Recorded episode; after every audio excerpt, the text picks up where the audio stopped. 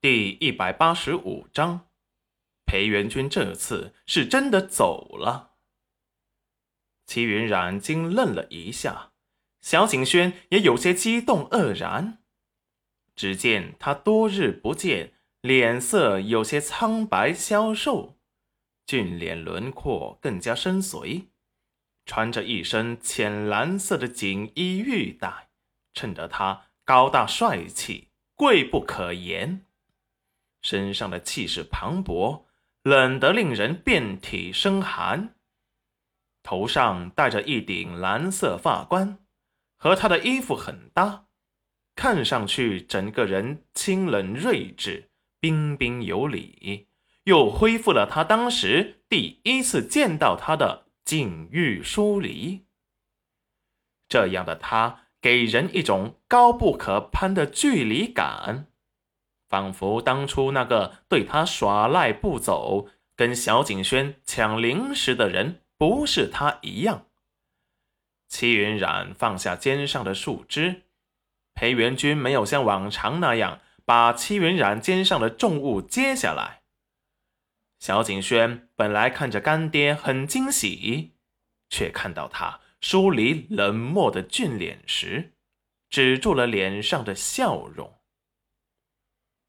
干爹，有些小声的叫着。裴元君抿唇没有答应，把手中的东西交给戚云染。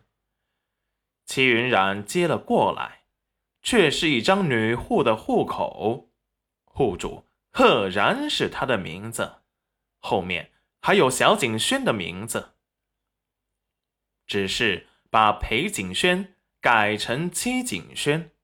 翻了两页，他便没有心情看了，心底突然升起了无限失落，也有些不得劲，很不舒服。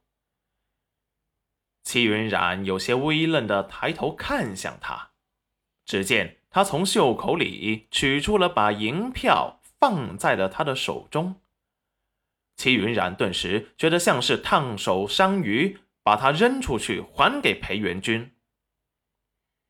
既然我们没关系了，这些我就不能要。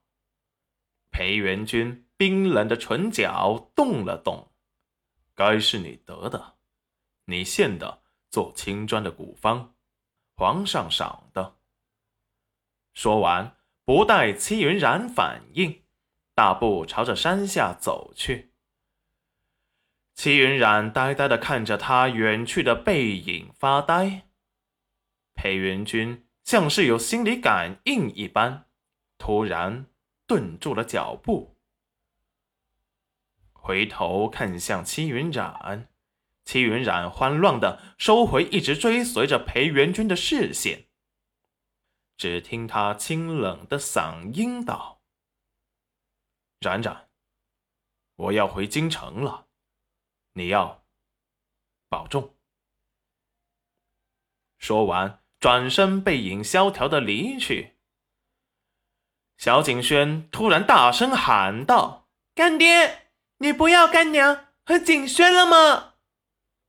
裴元君闻言，身影一顿，没有回头的向前离去了。戚云染有些魂不守舍的看着大门外。裴元君已经走了一天了，这次。是真的走了，带着裴父裴母去了京城。这时，刘婶和黄彩彩突然上门，看着戚云染对视一眼，立即安慰道：“云染丫头，你可千万别想不开呀！大郎他不带你走，那是他的损失。”你这么能干，刘婶啊，给你介绍个更好的。黄彩彩也立即安慰道：“是啊，冉冉姐，你这么善良漂亮，裴大哥他不带你回京城，那可是他的损失。不过裴大哥也真是的，平日里看着那么宠爱冉冉姐，没想到去京城。”却自己带着父母走了，还真是不厚道。幸好我不喜欢他了，不然还不得伤心死。彩彩，别说了。啊，对不起，冉冉姐，我就是觉得这裴大哥太不是东西了。我娘说啊，裴刘婶一手捂住了黄彩彩的嘴，这姑娘怎么就一根直肠子呢？哪壶不开提哪壶？为什么一直要在戚云染丫头的面前提起大郎？这不是戳人家心窝子吗？